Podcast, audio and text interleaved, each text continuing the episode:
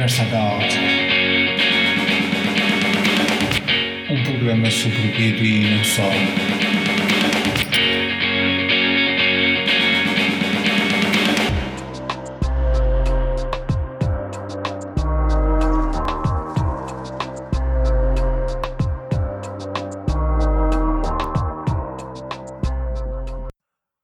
Bem, iniciamos mais um episódio do nosso podcast. Desta vez o nosso convidado é o Rui Brito, que é o editor da, da Polvo.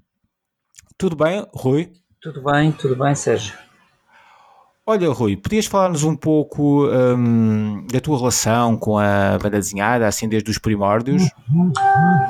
Bom, uh, dos primórdios, dos primórdios é desde pequeno que comecei a ler hum, a banda desenhada, inicialmente uh, aquelas revistas da Disney, da Mónica e do Cebolinha, e depois, um, ainda com tenra idade, em os seus 6, 7 anos, ofereceram-me um álbum do Tintim e a partir daí uh, foi um, um descobrir de novas possibilidades. Comecei, a partir daí comecei a devorar uma série de álbuns, de revistas, etc. Até que uh, a determinada altura, já aí por volta dos meus 15, 16 anos, surgiu a ideia de fazer um fanzine de, de banda desenhada. E então demoramos algum tempo a preparar, quando digo demoramos, porque na altura era eu e o Jorge Diodato, que atualmente está na, com a Escorpião Azul, éramos amigos de escola e, e planificámos a realização deste fanzine que acabou por ser publicado o primeiro número em 1987. Chamava-se um fanzine, uh, o nome dele era o Banda. Esse fanzine uhum. durou até 1993, teve 20 números publicados. Uh, na altura acabou por ser um fanzine que, digamos, marcou o panorama da banda desenhada uh, em Portugal a nível dos fanzines. Uh, foi um fanzine muito premiado, uh, publicou autores que atualmente, digamos que no panorama da banda desenhada nacional, são autores conhecidos, como o Rui Lacas, o João Fazenda, o Pedro Brito, o Pepe, entre outros. O... E, e era um fanzine que combinava textos com publicação de, de, bandas desenhadas. Portanto, os textos podiam ser entrevistas a autores, eram um, textos de estudo sobre banda desenhada, dossiês dedicados a autores, dedicámos, dedicámos vários dossiês até bastante completos, por exemplo, ao Luís Louro, ao Tosé Simões, ao, ao Artur Correia, ao Nuno Saraiva, o Nuno Saraiva também publicou lá. Um, e pronto, esse foi um fanzine que em, em 93, com 20 números publicados, decidimos pôr, pôr um ponto final. Porque nessa altura já estávamos a pensar em criar algo mais uh, elaborado, digamos assim. Um, criámos na altura, isto em 95, uh, uma associação, que era a Associação Jogo de Imagens. Essa associação era uma associação que visava a promoção da, da banda desenhada de jovens autores, não é? E a edição de publicações. Uh, começámos por publicar um, um fanzine assim com uma apresentação mais luxuosa, uh, com impressa em offset, com, com capa a cores, uh, com distribuição, com alguma distribuição já localizada, que se chamou Azul BD3. Esse, essa publicação durou uh, cinco números uh, e depois uh, também acabou por, por ficar por aí a experiência. Porque Mais ou menos em que anos? Isto durou de 95 até 97 e foi então que nessa altura começámos a engendrar, e, e, quando eu digo também começámos, porque fui eu, o Jorge Diodato e o Pedro Brito, uh, uhum. começámos a engendrar uh, aquilo que viriam a ser as edições Polvo, uh, que, viria, que, depois acabaria por ver a luz em 98 com a publicação do seu primeiro livro, que foi o Época Morta e Aço Livre do Algarvio José Carlos Fernandes. Uhum. A, partir, a, partir, daí, pronto, a polvo uh, que, que, tinha surgido precisamente com a intenção de publicar o trabalho de jovens autores que naquela altura não tinham praticamente possibilidade de chegar ao álbum, não é? Porque não havia editoras que, que os apoiassem, que os editassem. E, e, e a Polvo, uh, precisamente com, com o formato uh, que optou por, por editar, portanto, que era aquele formato clássico que ainda mantemos do 17 por 24 ou do 16,5 por 23, uns livros mais pequenos, que, que na altura não era comum ver-se cá em Portugal. Uh, estávamos habituados ao, ao, ao álbum formato franco-belga. Uh, começámos então a publicar uh, uma série de autores portugueses, como o João Fazenda.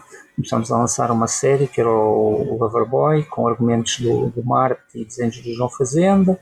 Começámos a publicar Uh, o DRAD começou a publicar também nessa altura, a dupla geral é DRAD, o Pedro Brito também, uh, o Filipe Abranches, uh, isto foram todos autores que, que estiveram na, na origem da, da Polvo.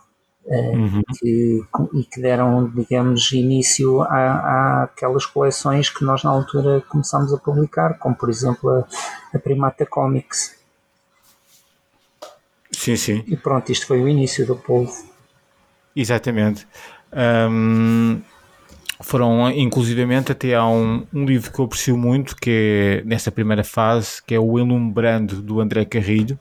Sim, uh, isso, isso já foi uma outra coleção. Mais à frente nós criámos uma, porque esta coleção primata que eu falei há pouco era uma uhum. coleção que editava livrinhos muito pequenos, eram livrinhos de 16 ou de 24 páginas.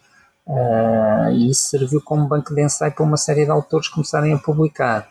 Depois, ligeiramente mais à frente, começámos a, a publicar uma outra coleção, que era a coleção Prontuário, na qual então os autores já podiam dar, dar aso a, a histórias de, mais, de, de uma duração mais longa.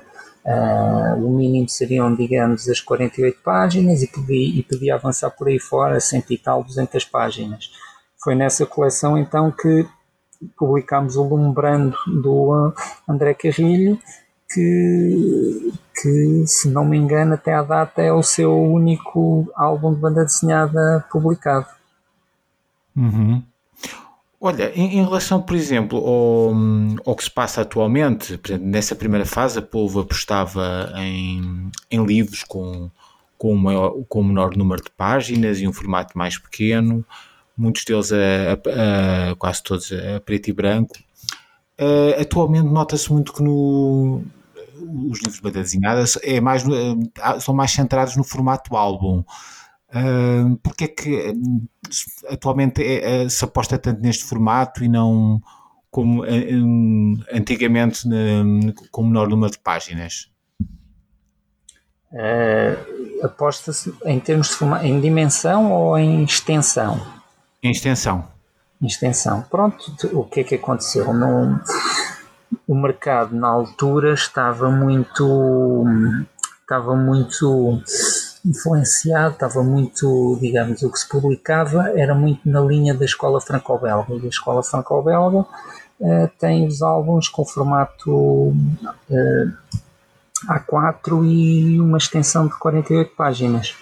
Uh, entretanto, foi-se criando novos conceitos dentro da própria banda desenhada, começou, a, começou a evoluir a ideia de, do romance gráfico, e começaram-se a publicar histórias com mais extensão a partir daí, não é? Uh, porque o, o, conceito de romance gráfico pode, pode ir até às centenas de páginas uhum. e, e, foi por aí fora, foi por, começou-se a, começou a criar nesse sentido. Nós, inclusivamente, na coleção Prontuário, chegámos a publicar um livro uh, logo no início que foi o, A Canção do Bandido do, do, com argumentos do Paulo Patrício e desenhos do Rui Ricardo, que uhum. de repente tinha cento e tal páginas. E, e, por um autor português, que não era, que não era comum. Uh, essa foi, digamos que assim, quase uma das primeiras, uma das, um dos primeiros romances gráficos uh, portugueses da altura, uh, com uma extensão considerável, com uma história também uh, muito bem elaborada e, e pronto, e entretanto foram surgindo outras editoras que também foram adotando esses, esses formatos, essa extensão de páginas e, e, era o que se estava a fazer lá fora também, portanto cá uhum. acabou por se ir eh, reproduzindo. Sim, foi, foi uma evolução de, do mercado eh, que já existia já há algum tempo e cada vez mais.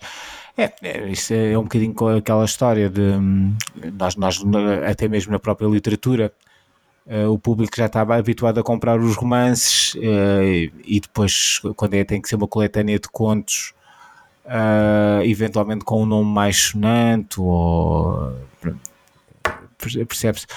No caso da banda desenhada, um, mesmo a aposta em termos de, dos álbuns acaba por ser um, tendo em conta o, o próprio público, porque o público é mais exigente, prefere ter um, um livro completo mesmo que, que, que, tenha uma alternativa de um, de, um, de um, livro com uma coletânea de, de histórias mais curtas, uh, prefere pagar mais e ter o, e ter o álbum.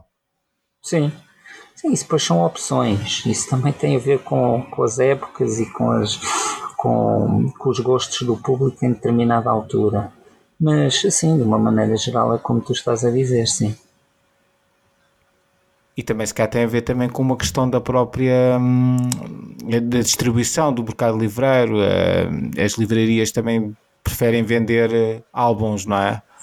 Oh, isso da distribuição é, é, já é uma outra conversa, porque se nós uh, olharmos, por exemplo, quando a Polvo começou, uh, havia quatro ou cinco editoras que se dedicavam à publicação regular de banda desenhada e, e não editavam o volume de, de, livros que é editado atualmente. Portanto, dentro das livrarias, uh, quem tivesse uma distribuição a nível nacional uh, tinha uma visibilidade razoável. Hoje em dia, uh, com a evolução do próprio mercado das livrarias, muitas delas já têm secções especializadas em banda desenhada uh, mas a oferta também é muito maior. E, e como, como essas próprias secções não suportam uh, uma, uma tão grande avalanche de novidades para o nosso mercado, há muitos livros que acabam por ficar um bocadinho esquecidos nas, nas prateleiras e se calhar um bocadinho perdidos nas livrarias, não é? Uh, e outra coisa que também, que também acontece é que hoje em dia, com, a, com o maior número de edições, uh, o que acontece é que se quando a Pol surgiu há, há 22 ou 23 anos, uh, as tiragens eram maiores, não é? Porque havia menos oferta, mas as tiragens dos livros podiam ser maiores porque as pessoas acabavam por ir adquirindo, não é? E havia uma certa curiosidade também à volta do, dos autores portugueses. Hoje em dia, uh, com, com tanto livro que sai, uh, não há público para tanta coisa e as tiragens forçosamente têm que reduzir, ser reduzidas. E não é só questão de não haver público, não é poder de compra também para, para comprar tanta novidade, tanta coisa. Uhum. Um, a Polvo uh, passou por uma nova fase. Inicialmente chamava-se edição Edições Polvo, depois passou a Polvo. Uh, então falarmos dessa transformação? Sim, em, em 2006 uh, acabámos por, uh, por, por, por fim ao projeto Edições Polvo em si Uh, o Diodato acabou por seguir outra, outra via. O Pedro Brito, como sabes, é um autor ligado à animação e ele, na altura, queria regressar à animação, de maneira que acabei por ficar eu e assumir sozinho a editora, não é? Que depois passou a chamar-se Só Povo, nome, que é o seu nome de fantasia, na realidade ela agora pertence a uma, é uma chancela que eu criei a partir de uma editora que é a Rui Brito Edições. Um, e, e, a editora aí pronto ganhou ganhou uh, ganhou digamos um novo fogo e começou a publicar outro género de, de trabalhos trabalhos de trabalhos mais longos também uh, outro tipo de autores. Uh, foi aí depois também que acabámos por abordar o mercado brasileiro e criar a coleção Romance Gráfico Brasileiro, que é uma daquelas coleções que temos vindo a manter e que neste momento já tem cerca de 30 títulos publicados, com uma amostra do que se faz atualmente no mercado brasileiro a nível dos autores uh, assim mais uh, independentes. Uhum. Uh, pronto, uh, mesmo nessa nova fase, uh, apostando também nos alguns uh, autores brasileiros mais recentes, também houve uma aposta em, em alguns autores portugueses. Sim, a aposta nos autores portugueses manteve-se sempre. Sim, sim, sim. Atenção, isso manteve-se sempre.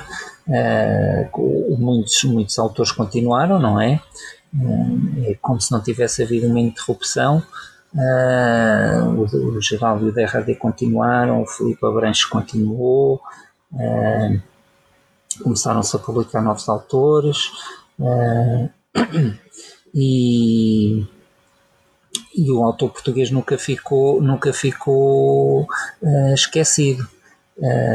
até, por, até porque nesta nova fase, a Polvo acabou por uh, começar a publicar mais, uh, mais atempadamente e mais, com, a, ter um plano editorial mais regular, de modo que cheguemos agora ao, ao, ao ano atual e a Polvo já tenha um catálogo desde o seu início com 170 títulos editados. Uhum, que é um número bem, bem sonante. Sim, 170, uh, são 170 títulos editados, 83 dos quais de autores portugueses, o que uhum. faz com que neste momento cerca de metade do, do catálogo da Povo seja constituído por livros de autores portugueses. Uh, depois, nesta nova fase, uh, começámos também a publicar os brasileiros, e os brasileiros neste, neste momento também já representam uma fatia considerável do nosso catálogo, são cerca de 22% de livros de autores brasileiros, o que somarmos isto tudo dá, dá que temos no nosso catálogo à volta de 70% de autores de língua portuguesa. Portanto, 70% do nosso catálogo é constituído por livros de autores de língua portuguesa. Sim, sim, é bastante, bastante importante. Em relação depois à internacionalização de, de desses autores que são publicados uh, na, na, na Povo, uh, houve alguns casos em que eles fossem publicados depois por outras editoras? Sim. Em história da, é Sim, houve, houve uma série deles que depois acabaram por ser publicados por outras editoras no, no estrangeiro foi o, o caso mais, mais uh, digamos, mais eh, paradigmático, é o caso do, do, livro do Paulo Monteiro, do Amor Infinito que Tenho, que, que o Paulo, uh, graças a um, a um, esforço que ele fez, conseguiu que, que o livro fosse publicado numa série de países e neste momento é o livro de um autor português mais publicado uh, no estrangeiro mas houve outros, como por exemplo o Tormenta do André Oliveira e do João Sequeira, que esse foi publicado na, na Polónia, os regressos do, do Pedro Moura e da, da Marta Teves também foi publicado na Polónia. Uh, o Tu És a Mulher da Minha Vida, Ela é a Mulher dos Meus Sonhos, do, do Pedro Brito e do João Fazenda, já foi publicado do, em França, na Itália e também na Polónia. Uh, o Beterraba, A Vida de uma Colher, do Miguel Rocha, foi publicado uh, em Espanha e também houve uma edição francesa da nossa responsabilidade. Uh, e depois houve também outros dois livros que nós lançamos versão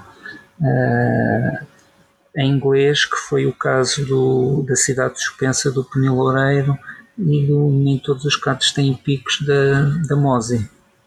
Portanto, já houve uma série de, de livros da, da Polvo que acabaram por ser publicados no estrangeiro e neste momento estamos a considerar aí outras hipóteses também de publicação no estrangeiro. Há interesse em livros da Polvo de autores portugueses. Uhum. Olha, eh, poderias falar-nos um, de, por acaso, um livro que eu, que eu gosto bastante, que, que, eu sei que brevemente vai surgir o, o segundo volume, que é o, o Volta de Sim. O Segredo do Val das Sombras, que é do André Sim. Oliveira e do André Caetano. Sim, esse é um livro que já vai em segunda edição. Uh, é, um, é, é um livro que, quando surgiu, venceu logo uma série de prémios, nomeadamente na, na Comic Con. Uh, e, e depressa atingiu a, a, segunda, a segunda edição. Uh, isso é uma série que foi criada pelo, pelo André Oliveira, pretende ser uma, uma trilogia, tem a, volta, tem, tem a ver com um personagem assim meio misterioso que é chamado Ciclista. No primeiro álbum, uh, que se chama O Segredo do Vale das Sombras, Uh, esse ciclista vai para um vale perdido e, e assim perdido do resto da, da, da civilização e, e, depois há lá um, uma série de peripécias que envolvem também um, um monstro uh, e, e, o álbum desenrola-se dentro, dentro desse, dessa envolvência. Uh, neste momento, o André Caetano, já há alguns anos, tem estado a trabalhar na, no segundo volume uh, da trilogia, uh, já vai bastante avançado. se tudo correr bem, esse livro será para ser lançado ainda este ano. Uhum. Sim, sim. E, estamos todos a aguardar esse, esse, esse, esse volume.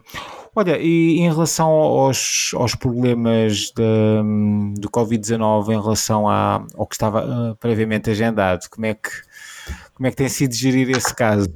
Pronto. Uh, sobre isso, o que aconteceu foi que, por e simplesmente, o nosso, o, o nosso plano editorial, que já estava delineado para 2020, sofreu logo uma série de alterações.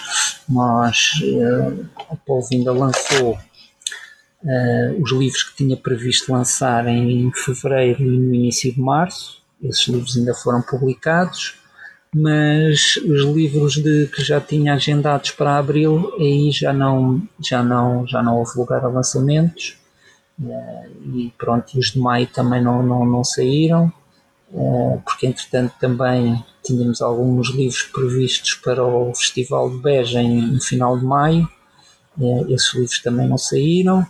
É, e agora estamos a, a reequacionar quando é que quando é que iremos lançar novos, novos títulos e, e pronto, e quais é que terão que ser adiados se calhar para 2021 já, tem, já tenho uma ideia relativamente a isso, mas ainda, vamos, ainda vou analisar melhor de maneira a que uh, não fico muito não fico muito aquém do que tinha previsto para este ano. Uhum. Bem, acaba por ter sempre hum, consequências, até porque to, toda toda esta situação leva a uma quebra do consumo. Leva a uma quebra do consumo, é assim, houve ali uma determinada altura, mesmo que nós tivéssemos lançado livros, não havia como os colocar nas livrarias, porque a distribuidora sim, sim. não estava a funcionar, as livrarias estavam fechadas, não havia, não havia hipótese ali logo ao início. Entretanto, as coisas já estão, já recomeçaram minimamente a, a funcionar a distribuidora já está a operar novamente, as livrarias já estão abertas, inclusivamente já, já, já fizemos alguns fornecimentos para algumas livrarias e, e pronto, e agora aos poucos uh, as coisas vão, vão reentrando no, nos eixos. Uma dúvida que, pronto, a, a, a Povo vende sobretudo os seus livros a partir de, por meios clássicos, a partir das livrarias, uh, depois também nos festivais, em, em locais específicos, mas hum, nota-se nos últimos tempos que há um público que compra, encomenda a partir da internet, ou alguns livros da Povo, ou, ou é algo que não é muito habitual? Olha, um, a Polvo não Uh, neste momento não tem site, mas tem página no Facebook. Pelo Facebook recebe recebemos uma, uma série de, encomendas. Mas as indicações que eu tenho por parte da distribuidora e por parte dos outros operadores com quem trabalhamos que têm loja na internet é que uh, há, há, muitos livros do povo a serem adquiridos por, esse, por essa via, uh, pela, pelas compras através das lojas online, sim. Ah, neste caso seria a partir daqueles sites da WUC. Sim, e, sim, sim, sim. Ok. Um, a Povo não, resolveu não apostar na, num site para, para venda.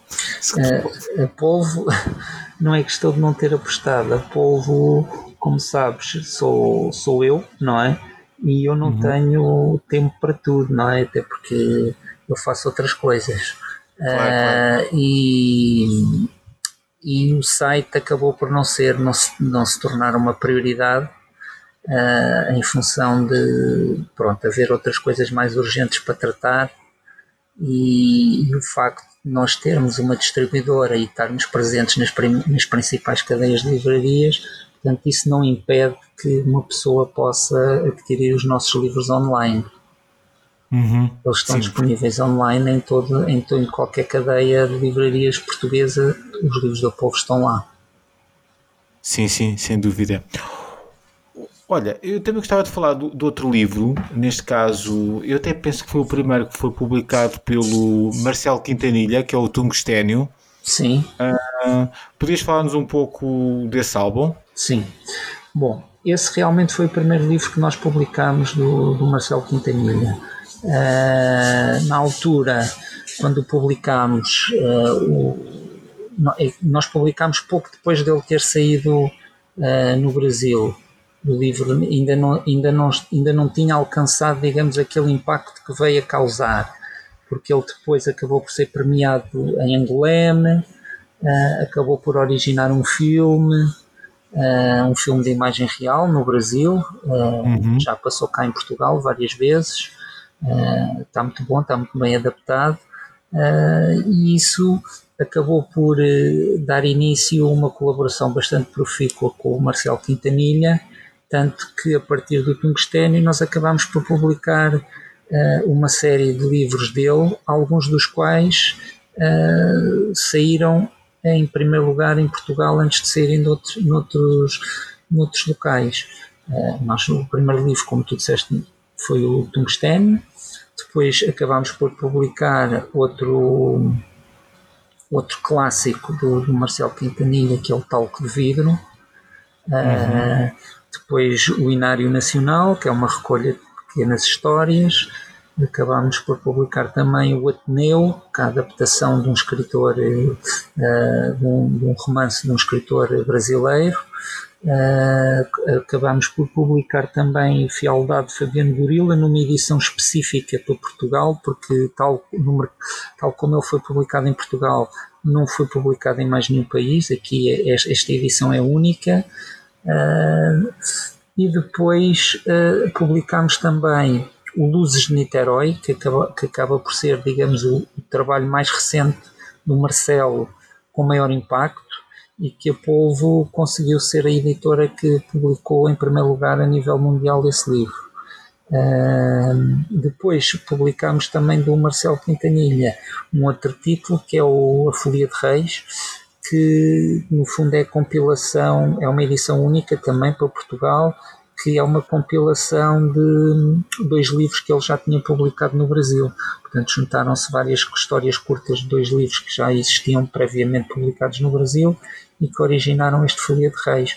Uma das particularidades é que nestes livros todos nós procuramos ter sempre uh, capas uh, inéditas, ou pelo menos diferentes, ligeiramente diferentes da, das originais. Quando tu há pouco falavas no tungstênio, a capa da edição da Polvo é, é uma ilustração única que abrange desde a, da, começa na badana da, da capa e, e acaba na badana da contracapa. Uhum. Uh, e enquanto que nas edições, uh, sem contar com a brasileira, que tem uma capa diferente, mas nas outras edições internacionais do livro, como por exemplo em França, em Itália, em Espanha, só é publicado um pequeno pormenor dessa capa. Na altura, quando o Marcelo me, me propôs a ilustração, eu sugeri-lhe que ele fizesse esta, digamos, ilustração mais, uh, mais larga e que deu origem depois à capa portuguesa. Uhum. Até porque esse, esse livro tem, um, eu agora estou a folhá-lo, tem uma badana bastante grande. Pois tem, tem. Eu, eu, os livros da coleção do romance gráfico brasileiro, todos eles têm uma badana, uma badana grande. É. Precisamente é... para dar hipótese, né, né, quando estamos a falar de fazer ilustrações de um lado ao outro, é, precisamente para, para, os autores poderem dar asa ao seu talento, digamos assim. Uhum. Sem dúvida. Olha, e em relação a, aos lançamentos, podias falar, falar de algumas coisas que, que estão programadas? Uh, olha, para este ano temos ainda programado o lançamento de, de um livro de um autor português que passou uh, grande parte da sua carreira no Brasil, que é o Jaime Cortês. Uh, o Jaime Cortês que já teve várias exposições na, no Festival de Beja e que irá regressar uma nova exposição uh, na, na, na, próxima edição do, do festival. Eh, portanto, esse será um dos livros que, que era já até para ter sido lançado uh, no festival deste ano. Depois, nós temos várias coleções em, serem publicadas. Temos o romance gráfico brasileiro, não é? Que, que terá mais dois ou três títulos ainda este ano. Uh, um deles será do André Diniz, Uh, depois temos também aquela coleção que estamos a fazer do Edibar, que já tem dois volumes publicados e que pretendo dar continuidade ainda este ano. Uh, temos as coleções, temos duas coleções dedicadas ao Tex, que é o uhum. romance gráfico Tex e o universo Tex, também estão previstos novos títulos para essas coleções. Uh, e depois uh, também, se tudo correr bem, teremos o, o Volta, o segundo volume, uh, e mais uma outra um, edição. Como eu te dizia, eu tinha o plano editorial para 2020 delineado, esse plano previa que e fôssemos editar no total entre 12 a 14 livros. neste momento essas contas ficaram um bocadinho, saíram um bocadinho furadas, de maneira que estamos, estou a apontar para que fiquemos entre os 10 e os 12 títulos este ano. Uhum. Mesmo assim, pronto, ainda, ainda é um número considerável. Sim, é um número considerável, tendo em conta, tendo em conta que uh, as atuais circunstâncias, não é? Porque, tal como disseste tu muito bem, o, o consumo retraiu e ainda irá retrair, se calhar, um bocadinho mais. Uhum. E, e o facto de também não haver eventos ligados à banda desenhada também não, também não ajuda. Também não ajuda. Não ajuda nada. Até porque não sabe como é que vai ser este ano o, o Festival da Amadora, não é? O Incomoldes é que é. Pois, exatamente. Também há essa incógnita. Pois, se haverá é que... festival ou não. Pois, esperemos todos que haja, mas mesmo que haja um, um, festival mitigado com muito menos público, vai ter evidentemente consequências depois para, para as vendas dos livros, claro. Pois, exato, mas ainda falta, ainda falta algum tempo, vamos, vamos esperar que as coisas corram todas pelo melhor e que possa haver festival e que sim, o festival tenha, tenha público. Exatamente, isso, isso é que era preciso, porque pronto, é, sempre uma, é sempre um momento positivo Uh, o Festival da Amadora, pronto, não, não há volta a dar. Uhum. É verdade, agora estava-me a lembrar de uma coisa curiosa. Um, recordas certamente do, dos primeiros tempos do Festival da Amadora? Sim. Eh, como é que, eh, na altura ainda das edições Polvo, podes-nos falar um pouco de, desse tempo? Pronto. Eu uh, tive presente em todos os festivais do, da Amadora, desde uh, aquela edição, a primeira que decorreu na, na própria Câmara Municipal, que foi, foi uma edição assim relativamente pequena, mas que na altura já, já, teve, uh, já teve um grande impacto, porque nessa altura o, o Vasco Granja eh, estava, estava ligado ao festival e ele teve a oportunidade de trazer cá o Morris, o desenhador do, do uhum. Lucky Luke, e isso, só, só, isso atraiu logo ali imensa gente. Depois a, a, a, Câmara viu que aquilo tinha potencialidades para continuar e pronto, e começou a, a criar a, as bases para que o festival crescesse e cresceu bem na altura. Uh, em breve, passado duas ou três edições, já estava uh, situado na, na, Fábrica da Cultura, que, que depois ia sendo sempre, uh, todos os anos, ia sendo sobrecarregada com cada vez mais exposições, com cada vez mais uma parafernália de, de coisas que, a certa altura, o festival já não cabia ali dentro, não é? E, mas aí decorreram algumas das, das que são consideradas por muita gente das melhores edições do, do festival. Uh, depois o festival acabou por ir mudando, de, ainda passou por, por mais dois sítios até se fixar onde está, onde está agora. E onde está agora, pronto, eh, também já teve uh, vários formatos, digamos assim, e e o que importa é dizer é que o festival uh, tem implantou-se e que ajudou, ajudou o mercado a crescer, ajudou a que houvesse um interesse cada vez maior pelo autor português, pelos autores portugueses, uh, ajudou também o mercado editorial, ajudou a, dar a conhecer correntes da banda desenhada internacional pouco conhecidas cá, trouxe muitos autores estrangeiros, uh, embora ultimamente se fale que a qualidade dos autores estrangeiros, ou que vêm poucos, ou que vêm autores pouco sonantes, o que é facto é que no passado isso não era, não era isso que acontecia, vieram autores muito sonantes ao Festival uhum. da Amadora. Uh, e pronto, e o Festival da Amadora, em termos de dimensão, é o maior festival que nós temos cá no país. É, é o festival que atrai mais público e, e, é, um, e é, um, festival que tem, que tem um orçamento maior uh, de, de, todos os eventos que se fazem de banda desenhada em, em Portugal.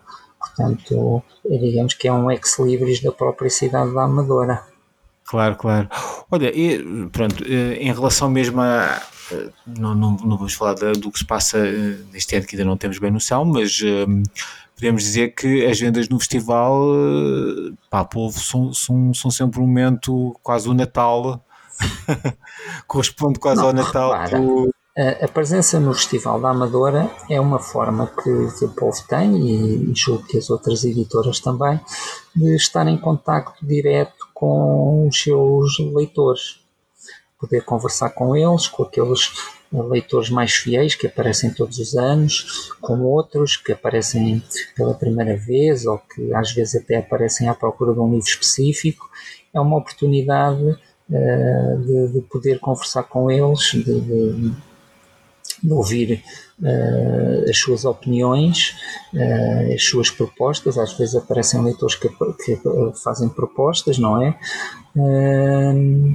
E, e não só não, para além disto, para além da questão que tu estavas a dizer de, de, de ser um, um, Natal, porque normalmente o Natal para, as, para, as, editoras acaba por ser a Feira do Livro de Lisboa.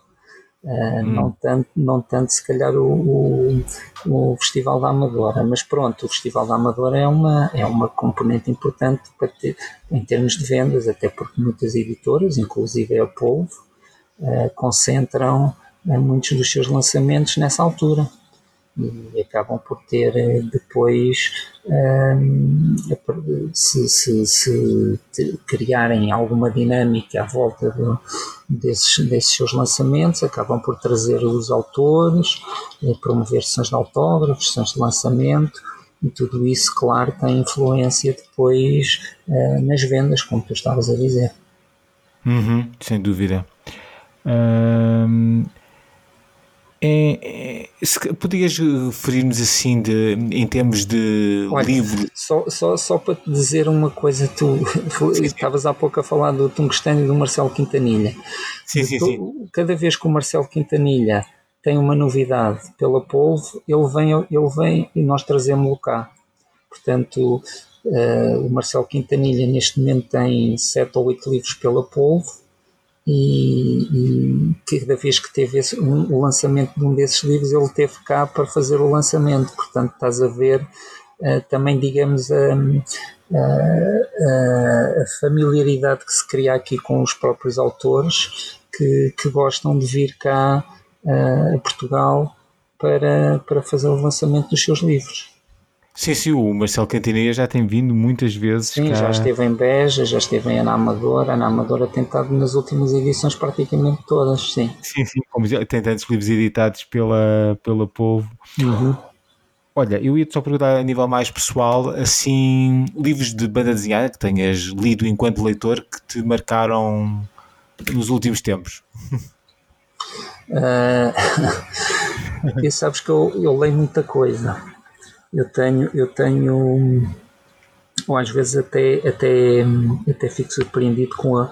Tenho assim uma pilha de, livros que, que, se, que, pretendo ler proximamente e depois às vezes esse proximamente acaba por se, ir se dilatando no tempo e, e, e demorar algum ao, demorar para, para conseguir ler. Mas olha, digo-te já, tenho, tenho Assim, recentemente li um autor espanhol uh, que, que era um autor da, da revista El Víbora, o Jaime Martin, que, uhum. que é um autor que, que eu gosto muito. Li os seus trabalhos mais recentes e que uh, achei, achei muito bom. Uh, depois, uh, outros que também tenham também tenham impressionado, digamos assim. Uh, clássicos, alguns clássicos que eu tenho, que eu tenho estado a ler, uh, trabalhos assim mais antigos que, que, que, que, os álbuns não estavam publicados em português. Uh, por exemplo, há um autor que é o, o Palácios que, foi, que fez uma série que é o McCoy, gosto muito dessa série também. Uh, tenho, estado, a acompanhar agora a publicação de isso tem estado a ser publicado em volumes integrais, tenho estado a ler uh, eles inclusivamente alguns desses livros foram cá publicados uh, há muitos anos, na década de 80 pela Mera Ibérica e depois também presto muita atenção ao que se vai fazendo no Brasil uh, ou que se vai fazendo em Itália, ou que se vai fazendo em França, e de vez em quando aparecem uns livros uh, bastante interessantes. Neste momento estou a ler uma série, uh, uma série de, que são nove livros do Western, que também estou, estou a gostar bastante, sim. Uhum. Ok. Olha, uh, Rui, uh, agradeço muito a tua disponibilidade para esta entrevista. Estou uh, certo que, o, que, os ouvintes ficaram a conhecer melhor um, um pouco a, a Povo. Eh, em todo o caso, depois também vão dar a indicação de alguns links para quem não, não tem contacto. E muito obrigado pela tua disponibilidade. Nada, seja.